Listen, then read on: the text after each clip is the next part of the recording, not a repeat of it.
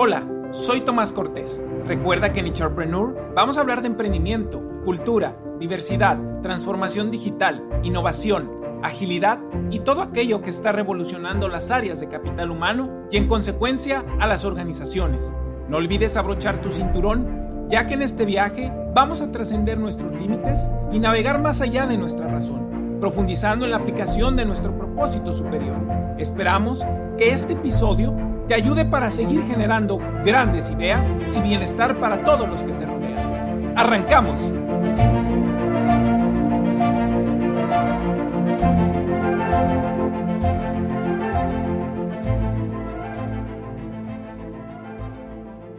De estar recibiendo a un gran invitado que, hoy nos acompañará con un tema interesante que nos habla de, procesos de ingeniería. ¿Quién pueda decir que los procesos de ingeniería están muy ligados en la parte del desarrollo humano y en el crecimiento de los seres humanos en las organizaciones? Es por eso que esta, en esta tercera entrega de esta primer temporada de HRpreneur estamos titulando nuestro episodio como la ingeniería del desarrollo humano. Y para esto nos estará acompañando un gran amigo, Roberto Cervantes. Gracias por ser parte de este proyecto y el estar compartiendo sobre tu conocimiento en la ingeniería del desarrollo humano y cómo a través de este viaje profundo de estar combinando los conceptos de ingeniería, has descubierto cómo combinar los conceptos aplicados al proceso de evolución humana, sabiendo que el ser humano de repente reacciona eh, de diferentes maneras ante diferentes estímulos en el, campo de la ingeniería. Y esto creo que, que lo has trasladado eh, en este proceso que has venido construyendo. Muchas gracias, Roberto,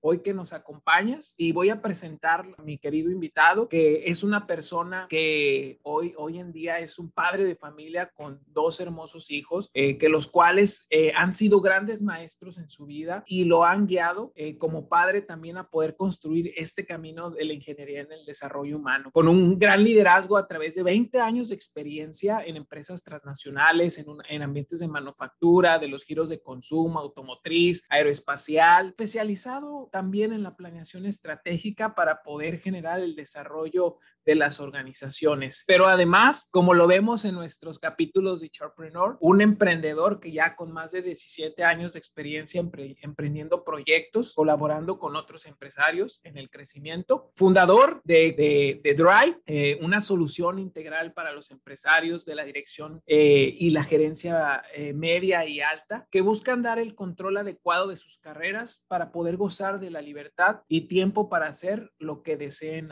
hacer. Y además, como buen emprendedor y como lo vimos, cofundador de un movimiento que se llama Desenchufando Empresarios. Interesante concepto que hoy es tan necesario en, en, en, las organizaciones y en la vida propia. Bienvenido. No, pues primero que nada, Tomás, muchísimas gracias por la invitación. La verdad es que para mí es un placer el poder conectar con, con personas como tú, eh, que, que les ayuda a, nuevas generaciones, a otros empresarios, a compartir el conocimiento. Para mí eso, eso es realmente fundamental y trascendental en la vida. Entonces, eh, yo muy contento, muy a gusto de estar aquí contigo. Tenemos muy buenos amigos en común, como Gerardo. Entonces, la verdad es que yo estoy muy feliz de, poder estar en este foro. Y pues no, la verdad es que eh, me describiste eh, hasta de más, yo diría.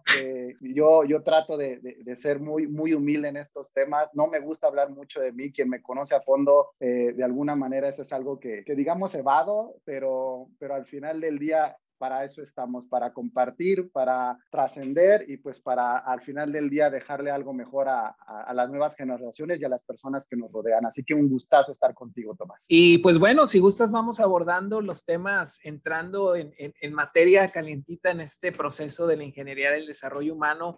ingeniería se conoce como la disciplina que se vale de un conjunto de conocimientos de tipo técnico, científico, práctico y empírico para la invención, el diseño, el desarrollo, la construcción, el mantenimiento y la optimización de todo tipo de tecnologías, máquinas, estructuras, sistemas, herramientas, materiales y procesos. Un concepto netamente técnico y que al, platicar contigo y de repente conversar y, eh, sobre estos puntos, vemos que a mí me encantaría que, ¿cómo fue que descubriste que este concepto tan técnico en las organizaciones y que a veces choca con las áreas de, de desarrollo o de capital humano, cómo este concepto ha podido ayudar a las personas y organizaciones en el proceso de crecimiento humano. ¿Cómo fue que descubriste esto, esto en, tu vida, Roberto? Pues, pues mira, Tomás, la verdad es que fue un proceso muy, muy curioso, pero, pero, pero es como todos los grandes descubrimientos. Creo que a veces estás trabajando en ellos y, y ni siquiera te das cuenta.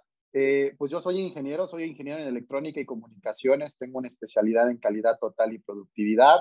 Y bueno, de alguna manera he tenido siempre ese balance entre la ingeniería y, todo el tema humano, ¿no? Entonces, ¿cómo, ¿cómo fue que di con ello? La verdad es que fue un proceso de autodescubrimiento.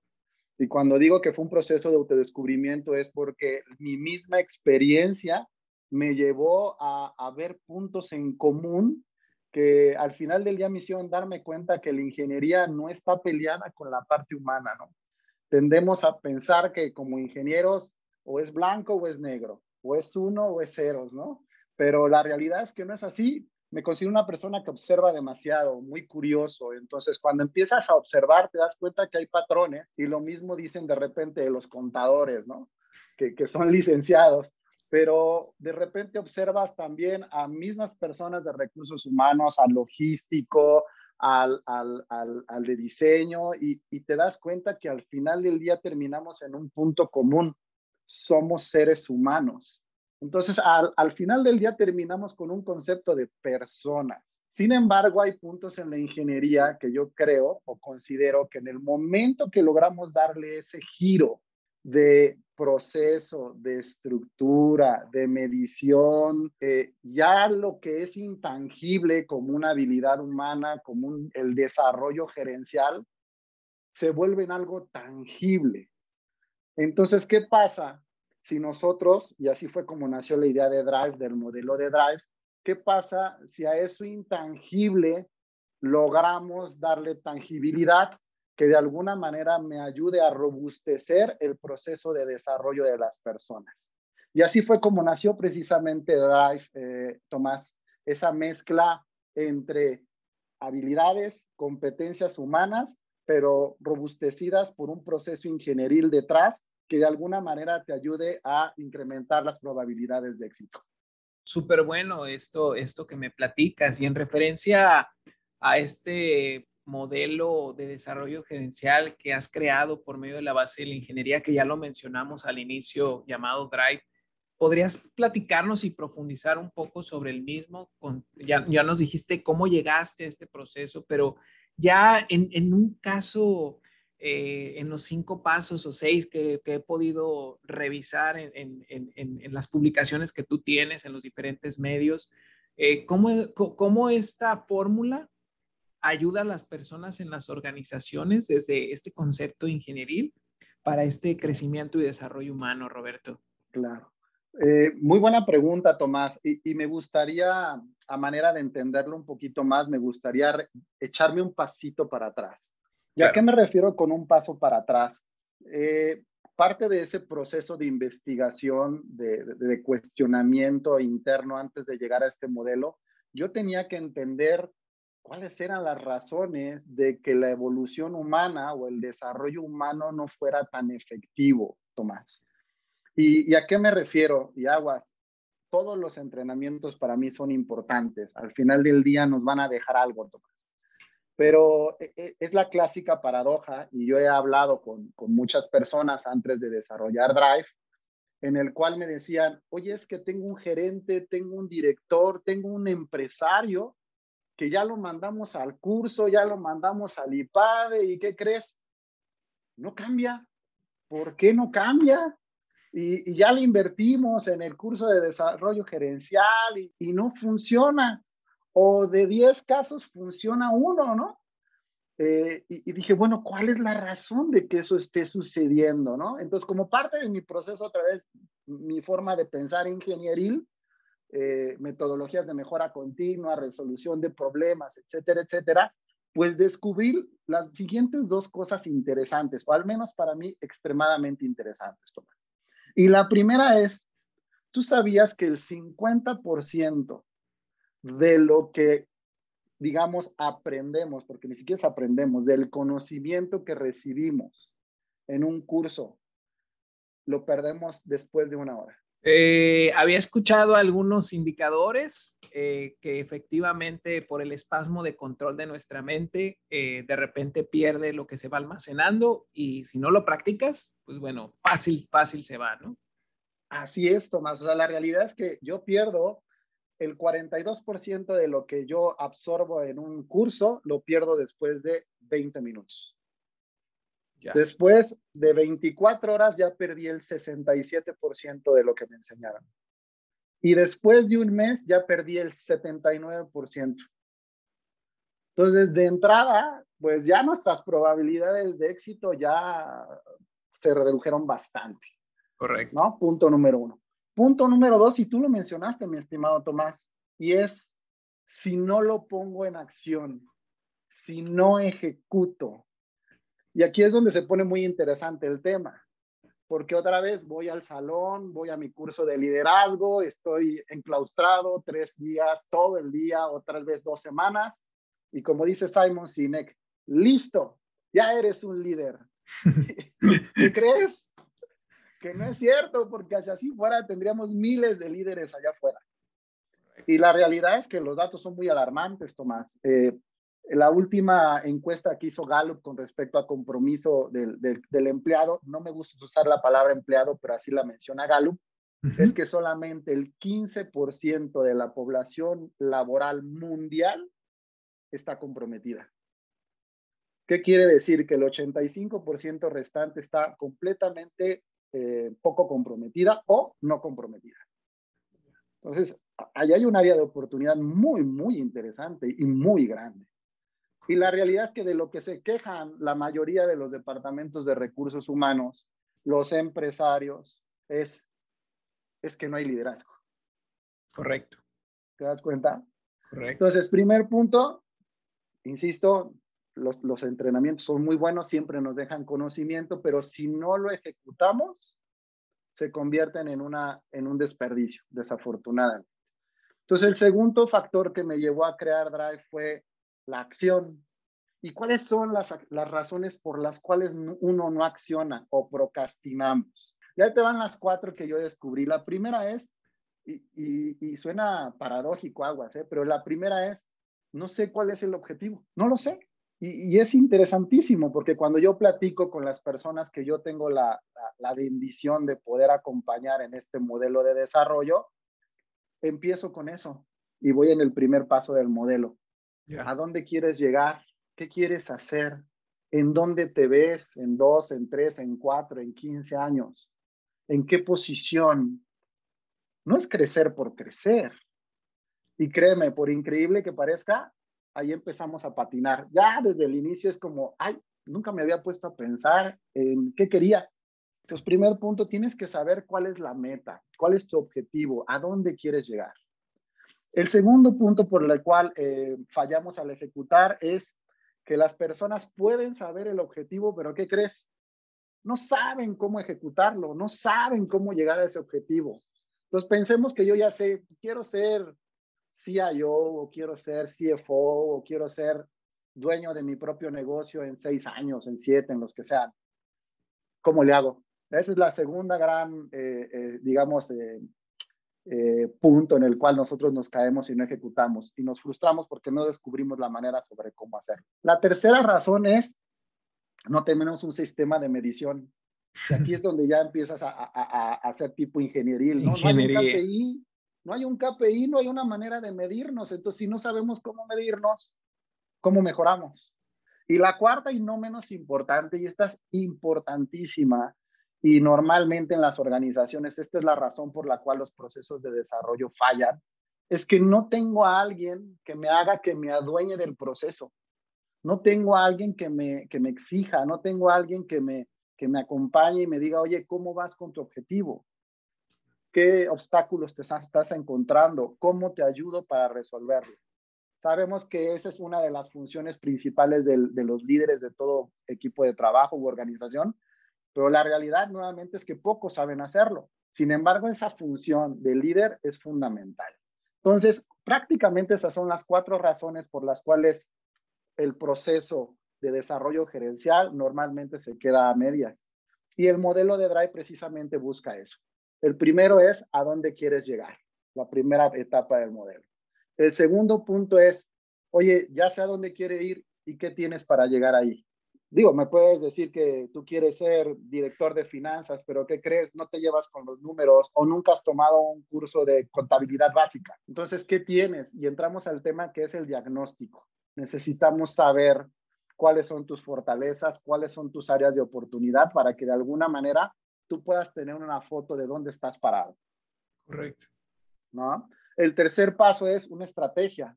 Oye, pues yo Tal vez tenga muchas áreas de oportunidad, pero ¿cuál es esa aquella habilidad en la cual si logro desarrollarla voy a tener el mayor retorno de inversión? Muchas veces queremos atacar todo y no, tienes que atacar lo que realmente te está doliendo y que lo que realmente te va a catapultar al siguiente nivel. El cuarto punto es, eh, pues, darle, ¿no? Tenemos que desarrollar esa habilidad y aquí es donde se pone bien interesante porque es realmente donde nosotros sudamos la gota gorda.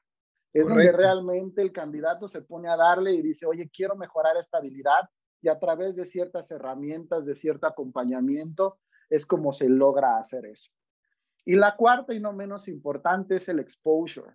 Yo le llamo el exposure o la venta. No me gusta decir venta, pero muchas veces que lo que olvidamos en todo proceso de desarrollo como luego se dice allá afuera en el argot, necesitamos cacarear el huevo. Oye, si ya eres mejor en una habilidad, si ya estás entregando buenos resultados, si ya de alguna manera has avanzado, has evolucionado, pues quién sabe de tu evolución. Y no nada más adentro de tu organización, afuera de tu organización, quién sabe lo bueno y lo que vale.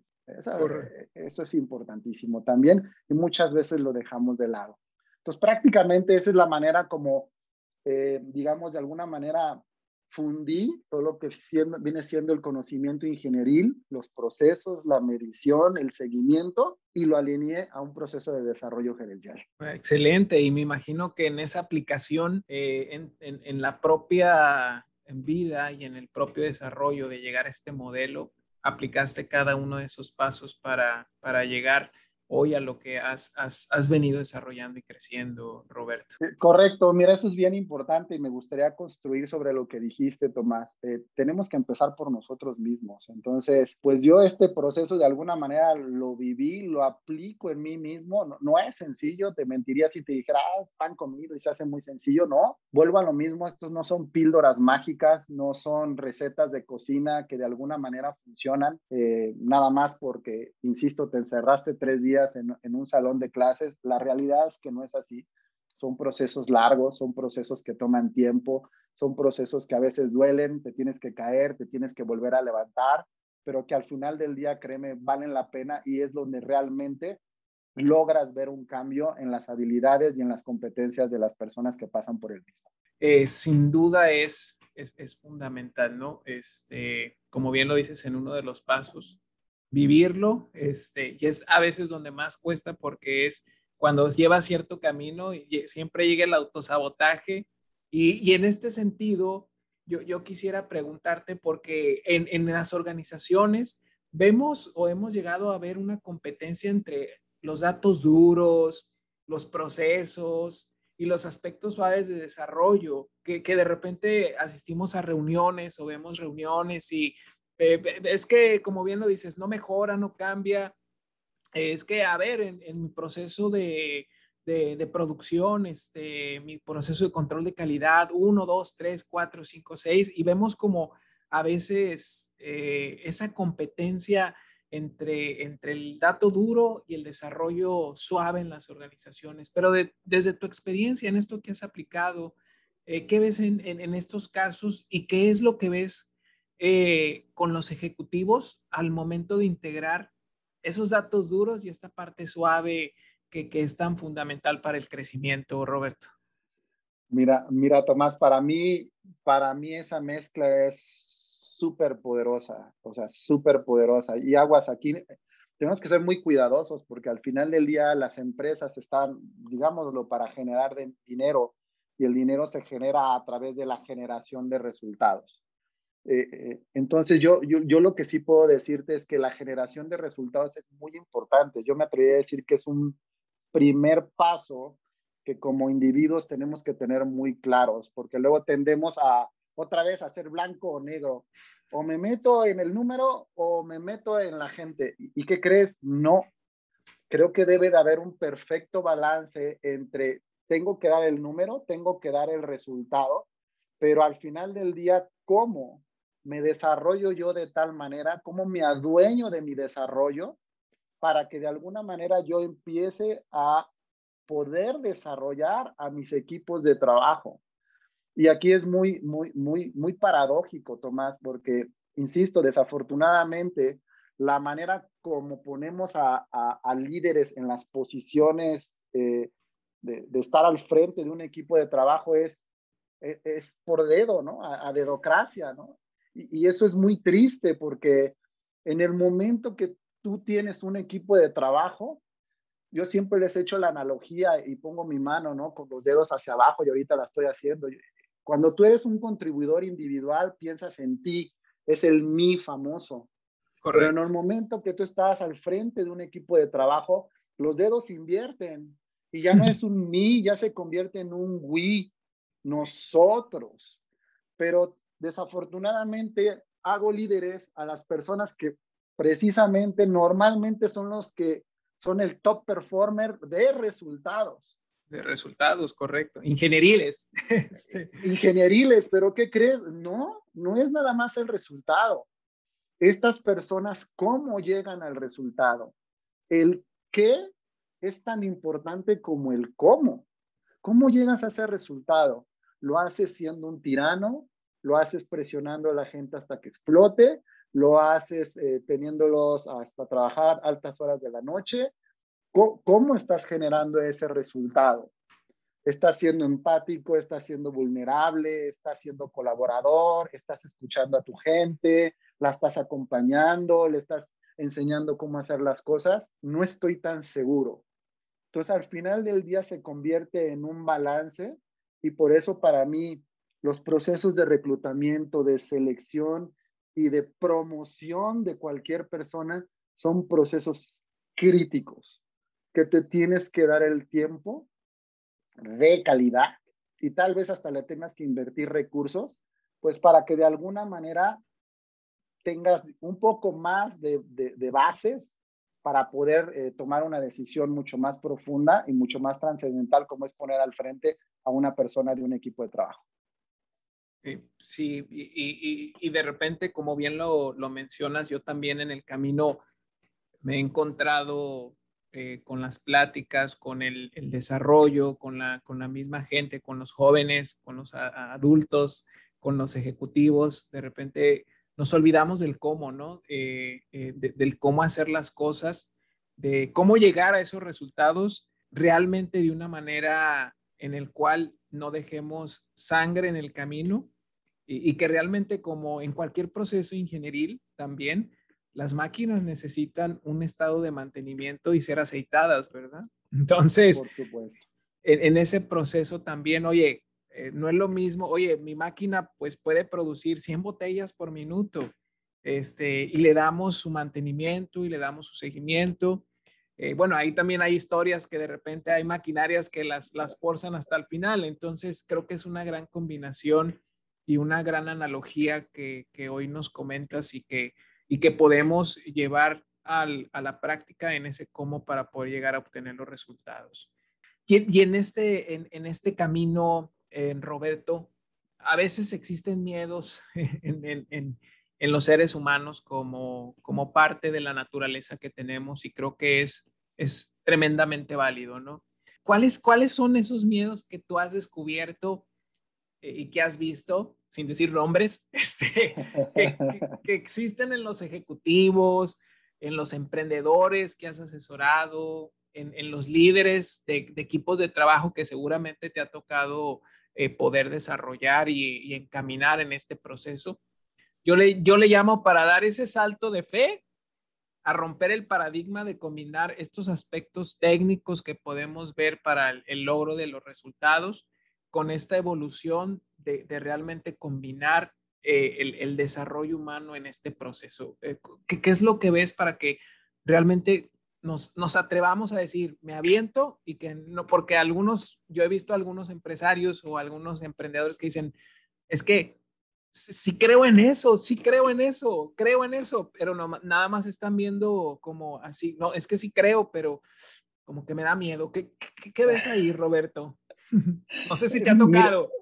No, e, e, es extremadamente común y, y, pues yo pasé por un proceso de ese tipo, insisto, yo, yo no estoy exento de, de, ese tipo de cosas, ni, ni, soy un experto, ni soy un gurú, soy, soy un simple mortal como cualquier otro, pero eh, hablando de miedos, fíjate que yo, yo, yo, yo creo que es un tema cultural, sí hay un tema cultural en el, en el latinoamericano, sí, lo creo, no es solo un problema mexicano, aclaro, ¿ok? Yo soy orgullosamente mexicano, pero e, en mi vida profesional tuve la oportunidad de trabajar con, con chinos, con este, irlandeses, con canadienses, con norteamericanos, con sudamericanos, y te puedo firmar, y otra vez Gallup pues nos lo está confirmando. Si dijera que nada más México tiene problemas de liderazgo, bueno, pues te lo creo, pero es a nivel mundial. Entonces yo creo que vamos a temas eh, netamente humanos, Tomás. ¿A qué, me refiero cuando hablamos de miedos? es miedo a sentirme vulnerable. Eh, yo me puse a, estudiar un buen rato el tema de vulnerabilidad. Me encanta una investigadora que se llama Brené Brown, una tejana buenísima. Este, y, y, ella toca el tema de vulnerabilidad de una manera muy interesante porque ligan el tema de vulnerabilidad con innovación. Entonces, todas las empresas que quieran innovar seguro tienen que trabajar temas de vulnerabilidad y yo creo que ahí son otra vez cuestiones de habilidades y de competencias del liderazgo como tal, ¿no? El, el, el cómo voy a pedir ayuda para empezar, ¿no? Yo, soy el, yo soy el jefe, yo soy el líder, ¿cómo voy a pedirle ayuda a alguien? No, espérame, parte de tu trabajo es pedir ayuda y asegurar que a quien le pides ayuda está igual tal vez hasta más capacitado que tú para hacer las cosas. Entonces hay temas de ego que hay que hacerle frente, hay temas de vulnerabilidad, hay temas de, aprendizaje, hay temas de fallar, ¿no? Eh, creemos que por ser líder no está permitido fallar.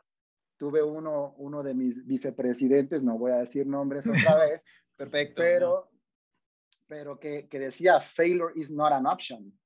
Digo, está bien, a veces lo entiendo por cuestiones de calidad, ¿no? Imagínate que, eh, que, un avión falle, ahí te encargo, ¿no? Matas a 300 personas. O sea, bajo ese contexto lo entiendo, pero bajo un tema cultural, la creencia que te están poniendo en tu cabeza es, no puedes equivocarte, no puedes fallar, no está permitido fallar. ¿Y qué crees? Eres humano, te vas a equivocar y te tienes que equivocar y vas a fallar y vas a seguir fallando. Lo importante es que entres en un proceso de aprendizaje en el cual pues no vuelvas a meter la pata en el mismo tema, ¿no? Porque entonces ya no, está, ya no estaríamos aprendiendo. Entonces, eh, pues prácticamente eso es lo que en mi experiencia yo he visto. Eh, miedos a, ser vulnerables, miedos a pedir ayuda, miedos a pasar por un proceso de, de aprendizaje. Has mencionado un tema que también a mí me encanta, que es el tema de vulnerabilidad eh, y que seguramente te llevó a descubrir el, en este proceso, como bien lo dices, tu formación ingenieril. Eh, ¿Cómo es que trascendiste en este proceso de tú ser ingeniero? Nos platicabas un poco de, de, que a ti te, te, costó trabajo al inicio y, qué le dirías a, a, a, los emprendedores que hoy están escuchándonos, aquellos líderes de empresa que, que son ingenieros licenciados, no quiere decir que que los licenciados tampoco no tengamos un, en ingenieril hablamos en temas de, de, este orden, de lo que mencionamos en el concepto inicial, pero ¿cómo fue que rompiste esto? Porque a veces eh, lo que yo he visto es que cuesta, cuesta tiempo, cuesta esfuerzo y a veces nuestras mismas creencias nos, nos arraigan a, no poder eh, escuchar la otra voz o el otro lado que nos dice, hay otro camino también que se puede hacer para poder combinar y todavía romper esa barrera de, de, crecimiento. ¿Cómo fue, Roberto? Cuéntanos un poco. Mira, eh, e, e, es muy curioso porque fue un proceso, digamos, natural. Eh, en mí fue natural, eh, que me impactó de manera negativa en otros, en otros ámbitos de mi vida, pero para mí fue un proceso relativamente sencillo, otra vez porque soy muy curioso, soy muy observador. Entonces, eh, soy de las personas que, trato de aprender lo bueno y lo no tan bueno. Y, y ahí les doy un tip interesante. Muchas veces dicen, es que apréndeme lo bueno.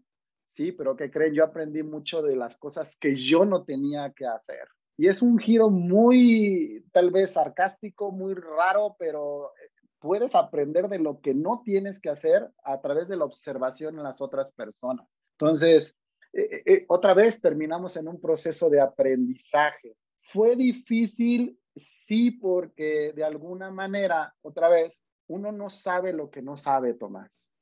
Así de simple. Entonces, ¿cómo tienes que saber? Yo te diría, tienes que estar muy abierto a, estar curioseando, a estar observando, a, escuchar lo que las personas opinan de ti es muy importante que te des el tiempo de escuchar, de pedir retroalimentación. Muchas veces decimos, es que mi jefe no me da retroalimentación y tú te has acercado y tú la has pedido. Nada más es tu jefe, no. Créeme, es duro porque al final del día te enfrentas contigo mismo, ¿no? A, veces no quieres escuchar eso que tal vez no sea muy agradable, pero son las maneras en las cuales tú te haces consciente y abres esos ojos de esos puntos ciegos que puedes llegar a tener. Entonces, pide retroalimentación y no nada más a tu jefe, a tu jefe, a tu papá, a tu abuelita, a tus hijos, a tu esposa, a tus amigos. Eh, acércate, pide retroalimentación, ese es un muy buen tip que les puedo dar. Eh, muchas empresas lo hacen, otras no tanto, desafortunadamente, pero es muy importante que se hagan autoevaluaciones en las cuales te ayuden insisto, identificar esas habilidades o esas cuestiones que tal vez tú no alcances a ver y que te van a ayudar a dar el siguiente gran salto en tu, en tu evolución. Eh, cualquier tipo de evaluación 360, cualquier tipo de evaluación que de alguna manera, obviamente con ciertas bases científicas, eh, te dé información que tú puedas analizar, vamos al tema ingenieril una vez más, que puedas analizar, que puedas entender y que puedas decir, mira, por aquí hay algo que, que tal vez me esté limitando, que tal vez no me esté permitiendo dar ese brinco y al final del día eso va a hacer que te muevas hacia adelante. Pero lo, el primer paso es que tienes que saber. Si no te das el tiempo en descubrir y en saber qué es eso que tienes que mejorar, difícilmente vas a poder dar ese, ese siguiente paso, Tomás. No, eh, sin duda. Y yo creo que esto fue una de las cosas que fue el punto de inflexión que te ayudó para poder eh, descubrir este camino y este crecimiento que tú mismo hoy lo plasmas eh, e, en un legado que, que, estás dejando para, para la sociedad y para los que vienen atrás buscando, buscando este camino. Roberto, un concepto que también veía es desenchufar empresarios. Este, cuéntame cómo, cómo, es, es, es, este concepto para potencializar el liderazgo de ingeniería en el desarrollo humano eh, para poder ayudar al, cumplimiento de, de, las personas eh, y de las organizaciones en los objetivos correspondientemente que tienen, que tienen a su cargo. ¿Por qué desenchupar empresarios? Me encantó el concepto. Cuéntame un poco qué, qué significa y cómo es que lo, lo, lo combinas, ¿no? Sí, te, platico muy rápido. Mira, la, verdad es que la pandemia otra vez eh, creo que nos dio una oportunidad de oro precisamente para, para darnos cuenta de muchas cosas. Y, y, yo espero que, que, si no encontró nuestra audiencia algo en esta pandemia, se dé el tiempo de, de pensar en eso.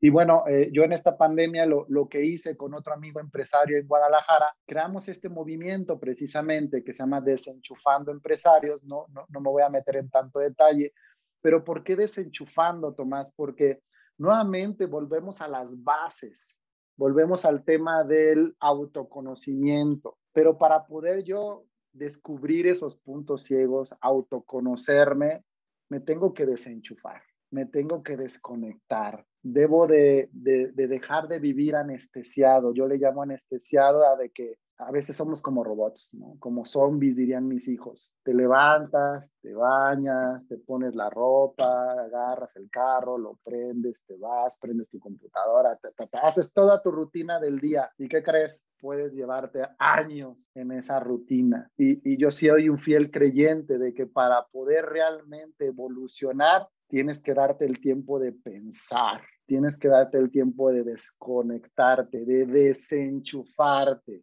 Entonces, este movimiento fue, fue hecho y pensado en empresarios, pues porque nos dimos cuenta que, que a veces en una comida, en una plática de amigos realmente casual, como, como esta que estamos teniendo tú y yo en este momento, estamos dando ese tiempo de desenchufarnos y de intercambiar ideas y de preguntar. Y a veces ese proceso de una hora o el tiempo que sea, aprendes más y te da muchísimo más valor que, no sé, que un mes o dos meses que estuviste anestesiado nada más viviendo por vivir. Eh, hay un dicho del señor John Maxwell que a mí me, me encanta, que él dice que vale más un minuto pensando que una hora hablando. Y, y, y, es cierto, o sea, date el tiempo de pensar, date el tiempo de desconectarte. Desafortunadamente, en este mundo actual, la tecnología, las distracciones no nos hacen esa tarea tan fácil, esa es la realidad. Pero si te das el tiempo de desconectarte, de ver en qué estás pensando, de ver cómo lo estás haciendo, de ver si,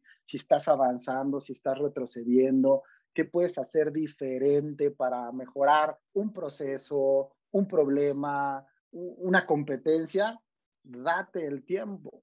Y ahí les va un tip, a mí me sirvió mucho. Yo me aventaba normalmente una hora de traslado de la casa al, al, trabajo y, y, pues era creo que como la mayoría de las personas, te subes al auto, prendes la radio y pues vas escuchando música o las noticias o lo que sea. Y, yo descubrí que no, oye, no tengo tiempo, entre comillas, para pensar qué pasa si voy manejando sin radio, sin nada y nada más voy pensando en, en, en qué podría ser mejor. E, eso cambió completamente mi, mi, paradigma, mi forma de pensar en muchas cosas y me llevó otra vez a darme cuenta de situaciones que no me estaban ayudando. Y en ese mismo proceso, pues fui capaz de identificar formas de ser más eficiente, de ser mejor y, pues eso es una práctica que, les puedo compartir y que les puede servir. Para mí mencionas algo fundamental, creo que el desenchufarnos nos ayuda todavía más a conectarnos con nuestro yo interior más profundo eh, que al final nos ayudará a poder desarrollar nuestro potencial más grande y que a veces eh, tenemos una fórmula inadecuada, ¿verdad? Creo que por hacer más, creo que voy a ser más efectivo en el crecimiento y, muchas de las ocasiones falta esa, esa, dosis de poder desconectarnos para conectarnos mejor y poder eh, desarrollar muchas, muchas más grandes cosas para las que estamos hechos como, como seres humanos. Y fíjate, es interesante lo que dices y me gustaría construir sobre esto que estás mencionando, porque es un punto importante. A veces para que haya un proceso evolutivo, ni siquiera es cuestión de dinero, eh, es cuestión de darte el tiempo, literal, darte tiempo a ti mismo de, de, descubrirte, de cuestionarte y de decir otra vez, ¿a dónde voy? ¿A dónde quiero llegar? Y, y el modelo de Drive, y cuando eh, normalmente le doy consultoría a los empresarios, por ejemplo, eh, yo tengo un programa que se llama Desconéctate 16. Curiosamente es el primer paso. ¿Y por qué Desconéctate 16? Y esto es una idea de una chica irlandesa, si mi mente no me falla, la admiro mucho, es que dentro de de 16 horas desconectes al empresario. ¿Para qué? Para que él reconecte con él mismo, para que él diga, oye, ¿qué me hizo crear mi empresa? Normalmente, el 90% de las ocasiones, ¿por qué creaste tu empresa? Para hacer dinero, ¿no? Pero no se dan cuenta que el dinero es una consecuencia de algo que tú haces. Y, y en mi experiencia, los que van más allá del tema del dinero son esas empresas que ahorita todavía están ahí en el mercado. Pero la realidad es que el 90% de las pymes no pasan de los cinco años, dato real y frío. Entonces, aquellas que logran pasar, su fin va más allá de lo monetario. E, el propósito, ¿no? Que tanto, que tanto hemos, hemos, hemos platicado, ¿no? Pues mira, no sé si sea propósito, no sé si sea misión, no sé si sea visión, digo, le podemos llamar de mil formas, pero otra vez es, ¿y, y qué te está llevando a poner esta empresa? Hacia dónde la quieres llevar, con qué cuentas para llevarla allá. Entonces, otra vez, vamos para atrás, vamos un pasito atrás, ¿no? Te tienes que desconectar regresando al mismo punto para poder volver a conectar contigo mismo y para poder llevar a tu empresa o a tu carrera profesional a donde tú la quieras llevar. Buenísimo, buenísimo. Y creo que, que, que como lo mencionábamos, pues bueno, debatimos mucho de estos temas y, y que podemos e-, encontrar ese camino para poder todavía potencializar más, más el, el crecimiento. vamos a ir avanzando para ir cerrando un poco con, con, esta dinámica de las preguntas que hemos hecho en el podcast Jenny Charpreneur. Algunas preguntas interesantes. No es un, eh, que, quisiéramos conocer de ti y nos encantaría saber ya más de carácter personal eh, para que la audiencia también eh, te conozca. ¿Qué es talento? ¿Qué es talento para ti, RH? Eh, y, cómo, y cómo vives el emprendimiento en esta área? Ah, eh, muy buena la pregunta, por cierto, Tomás. ¿eh? Pero mira, para mí es chistoso porque para mí el talento creo que lo tenemos todos. Al final del día unos tenemos ciertos talentos y otros otros talentos, ¿no? Por, por, así decirlo. Pero al final del día yo, yo, yo, yo prefiero llamarles competencias. Y creo que el tema de las competencias es muy importante. Muchas personas dicen enfócate en tus fortalezas. Eh, no los critico, creo que es un punto importante para catapultar tu carrera, pero el, el, el, el riesgo que corres al enfocarte nada más en tus fortalezas, desde mi punto de vista personal, es que corres el riesgo de caer precisamente en esa zona de confort, porque es algo que completamente dominas, entonces difícilmente vas a cruzar esa barrera de la zona de confort. Entonces, sí, yo soy un fiel creyente que hay que potencializar en nuestras fortalezas, pero también tienes que trabajar en esas áreas de oportunidad, porque puede haber alguna de ellas que, que no te esté permitiendo llegar a ese siguiente nivel. Entonces, eso, eso para mí es importantísimo, que, que te des ese tiempo tras de conocer y desarrollar esas, esas habilidades que también, tal vez tú andes corto. Yo, por ejemplo, y vamos a la parte personal, y te la confieso, yo por lo front, por, por, por ejemplo, yo abusé mucho tiempo de una fortaleza. Mm. Y aquí hay algo interesante. Una fortaleza se puede convertir en tu área de oportunidad si abusas de ella. Entonces, en mi caso, por ejemplo, era el perfeccionismo. Y una persona extremadamente perfeccionista. Y, y, creo que no está mal. Al final del día me ayudó a ser una persona de resultados, ¿no? Otra vez, como muy buen ingeniero, el resultado era, era fundamental, ¿no? Eh, pero ¿qué crees? Al abusar de esa fortaleza, a mí personalmente me creó una presión personal demasiado fuerte. ¿no? O sea, era demasiada la presión que ejercía, no el factor externo sobre mí, sino yo solito me la ejercía a mí mismo. ¿Y qué crees? Aparte, yo exigía lo mismo de, los, de las personas que me, que me rodeaban, ¿no? Pero estoy seguro que hubo tal vez eh, colaboradores míos que, que incluso los, los afecté. Entonces, e, ese es un muy buen ejemplo de una competencia que en mi caso, por tal vez tenerla demasiado desarrollada, se convirtió en un área de oportunidad que si no me hubiera dado cuenta, pues nunca lo hubiera trabajado. Entonces, pues creo que eso es importante. Y caemos en temas otra vez de vulnerabilidad y de que te des cuenta y de que la trabajes y de que te abras y de que la compartas, porque si no lo haces, este, pues no te ayuda otra vez a, tu crecimiento. Muchas gracias por la respuesta, Roberto. Vamos a otra pregunta de esas picositas. Eh, no se asusten, eh, audiencia, este, realmente son las preguntas que hemos, que hemos estado debatiendo con nuestros invitados. ¿Qué, qué recomendación darías a aquellos que dirigen una organización, un área, un emprendimiento? Hoy vemos a muchos chavos ya impactando, muchos startups naciendo, para verdaderamente hacer un profundo cambio en su organización desde esta perspectiva de la ingeniería del desarrollo humano? Yo te diría, Tomás, y el mejor consejo que yo les puedo dar es el siguiente. Se den la oportunidad de hacer la tarea, que nos ayuda a seguir creando empresas y tú aviéntate, dale, no, no, pasa nada, aviéntate al vacío. Y, y, creo que es un consejo muy irresponsable, Tomás, muy, muy irresponsable, porque si no se hace otra vez de una manera estructurada, tal vez entender y plasmar tu idea de negocios en un modelo Canvas, por ejemplo, que es muy sencillo, muy amigable, eh, eh, puede convertirse en, una muy buena idea que por una mala ejecución eh, te puede incluso llegar a afectar. Entonces yo, yo te diría, dense el tiempo de hacer la tarea.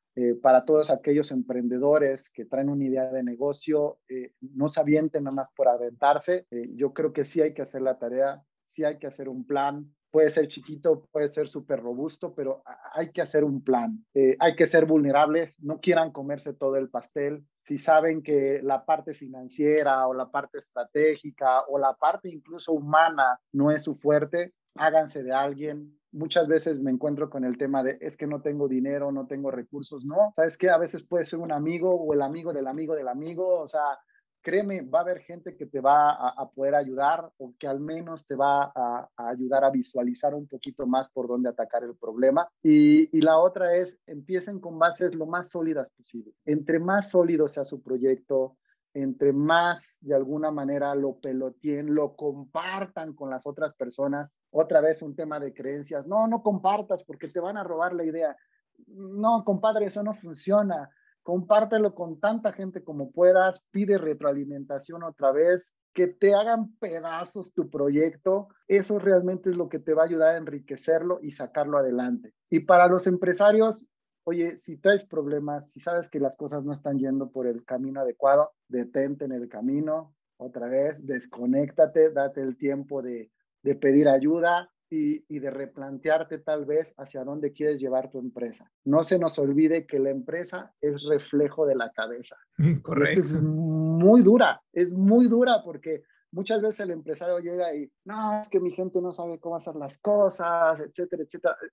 espérame, eso que está pasando ahí abajo es un reflejo muy probable de tus líderes y tal vez de ti como cabeza. Entonces hay que darnos el tiempo a través de, pensar y de replantear lo que se tenga que, hacer para ajustar en el camino. Gracias, Roberto. Excelente, excelente consejo y excelente reflexión para esta pregunta para, para la comunidad, para los diferentes públicos a los que estamos atendiendo.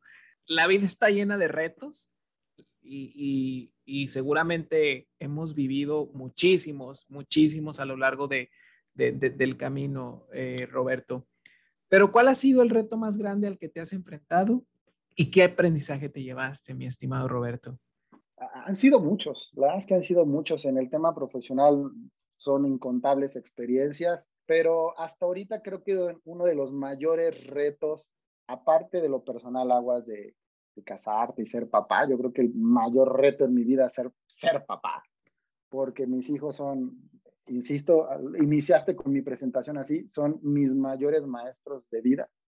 Entonces, creo que ese ha sido el mayor reto y sigue siendo el mayor reto, eh, la verdad. Pero si lo eh, extrapolamos al tema emprendedores, empresario, eh, profesional, yo te diría que una de las mayores decisiones y retos fue tomar la decisión de, de dejar el, el, mundo corporativo del cual fui parte, el, el, decidir poner la consultoría, el decidir aventarme al vacío. Aguas, yo hice la tarea, entonces no, me aventé nada más por aventarme, este, pero creo que ha sido una de las decisiones más difíciles que he tenido que tomar, el, el, el, decidir dejar esa esfera corporativa, ese ego bonito de ser el CIO, el director, el gerente, como me quieras llamar, y este, tener todo seguro de alguna manera, porque la realidad es que no lo tiene seguro. Quien crea que estando en su trabajo está seguro, que creen, no. En cualquier momento puede cambiarte el destino. Entonces, nuevamente sugiero que hagas tu tarea, que hagas el plan B, el plan C y el plan D, ¿por qué no? Y, y, a seguir adelante, pero yo, yo coincido en que, en que esa ha sido una de las decisiones más difíciles que he tenido que tomar y darle un completo giro a, a, mi, a mi vida eh, profesional, Tomás, porque pues yo era el responsable de prácticamente seis plantas, tres mil empleados en mi última experiencia en el departamento de, tecnologías de información y, pues dedicarme a temas de desarrollo humano, de desarrollo gerencial, de consultoría con empresarios, de empresas. Eh, créeme, no ha sido un paso sencillo de tomar, pero no me arrepiento, estoy muy contento y, pues sigo adelante. No, y, y, los éxitos son, son tremendamente reflejados en todo lo que, lo que yo he compartido y lo que hay entre los colegas han compartido con tu servidor.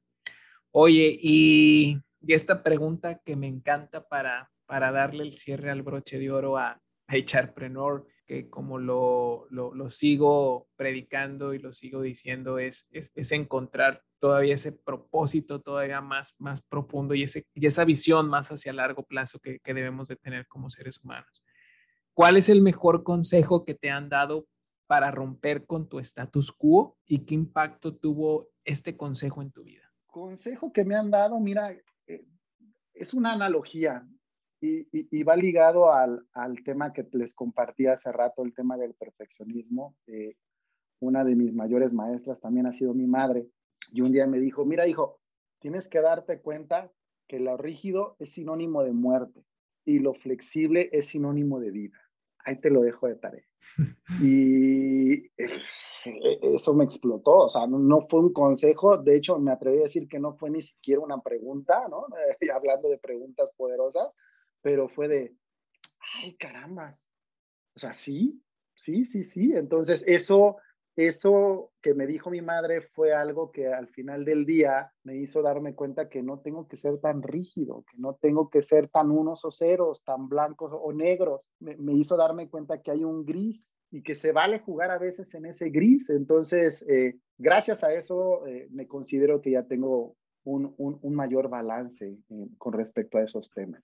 Qué buen consejo. Yo creo que no hay mejor coach de vida que, la misma familia y creo que es un gran consejo de esta coach, eh, que es tu madre, como bien lo dices, en esta visibilidad de poder eh, ver el camino hacia la flexibilidad y ver la vida con tintes, con diferentes tintes y verla en un, en un color gris, no blancos y negros. No, gracias por compartir este, este consejo y seguramente muchos de, de, las personas que nos están escuchando, la audiencia, seguramente resonará muchísimo al menos en mí resuena tremendamente este, este consejo y, nos ayuda para seguir eh, con este crecimiento como seres humanos en este proceso de la ingeniería del desarrollo humano. Eh, mi estimado Roberto, pues eh, hemos llegado en este episodio al final. Esto era lo que queríamos compartir contigo, que tú compartieras con nuestra audiencia para poder nutrirnos y poder seguir generando este conocimiento para la comunidad,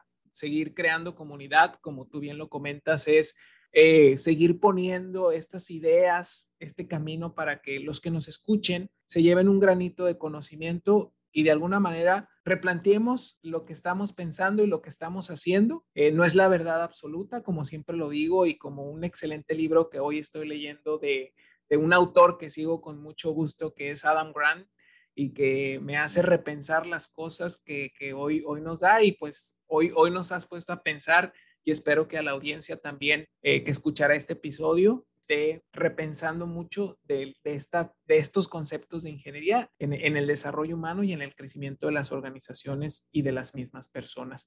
Y para cerrar, pues cuéntanos un poco dónde te pueden encontrar, dónde te pueden contactar, eh, las redes sociales, eh, tienes tu Instagram, tienes LinkedIn, eh, tienes dónde te siguen. Pues, muchísimas gracias antes que nada, Tomás, por, por la invitación otra vez. Yo encantado, como te comenté, mientras se trate de sumar, eh, adelante, mientras, mientras la agenda lo, lo, lo, permita, para mí el compartir, el dar y agradecer son, son tres motos, llamémoslo así, de, de vida entonces trato de, cumplirlos y llevarlos a cabo. Y bueno, pues a mí me, pueden encontrar en LinkedIn como Roberto Emanuel Cervantes Guillén, tuve que ponerle el nombre grande.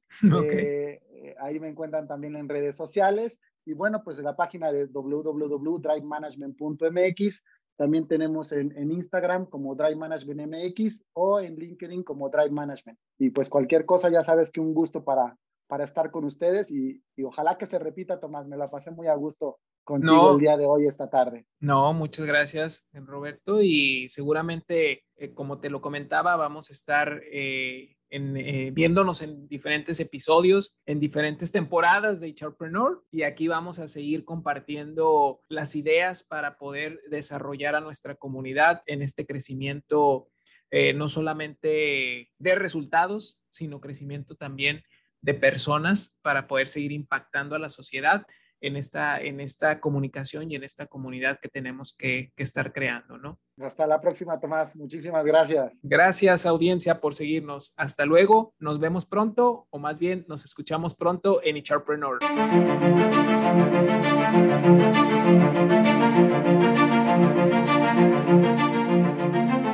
Recuerda conectar conmigo en LinkedIn como Tomás Cortés y en Instagram como Tomás H. Cortés. Y cuéntame ¿Qué temas te gustaría abordemos en las siguientes semanas? Queremos que Charpreneur sea una comunidad donde puedas aprender a humanizar las acciones de emprendimiento y a la vez romper con el status quo. Ayúdanos a cumplir este propósito y, para poder llegar a más personas, invita a tus amigos para que nos escuchen y nos sigan. Y sobre todo, no olvides dejarnos una reseña desde cualquier plataforma donde nos estés siguiendo para que continuemos creciendo como comunidad. Muchas gracias y nos escuchamos en nuestro próximo capítulo para seguir con nuestra evolución.